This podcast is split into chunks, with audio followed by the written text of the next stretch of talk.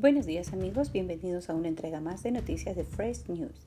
Aquí estaremos dándoles a conocer los acontecimientos de última hora. Acuerdos entre Rusia y Ecuador para combatir el COVID-19.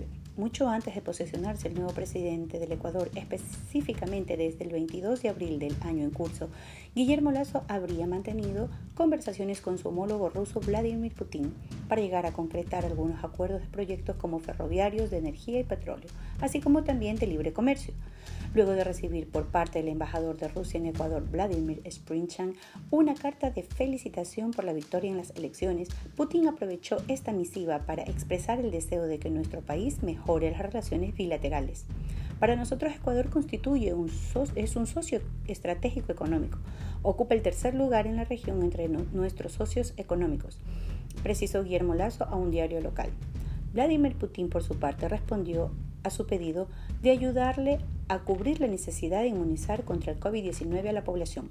Nuestro presidente quiere contribuir a que el pueblo ecuatoriano alcance la inmunidad colectiva contra este virus y dio una instrucción al Fondo de Inversión Rusa, el organismo a cargo de la exportación de la vacuna rusa hacia otros países, señaló el embajador Sprinch el pasado 5 de agosto Luego de firmar y recibir las vacunas Sputnik V y Sputnik Light, mantuvieron un breve diálogo telefónico confirmando su intención de trazar una ruta en donde se incluye la fabricación de estas vacunas.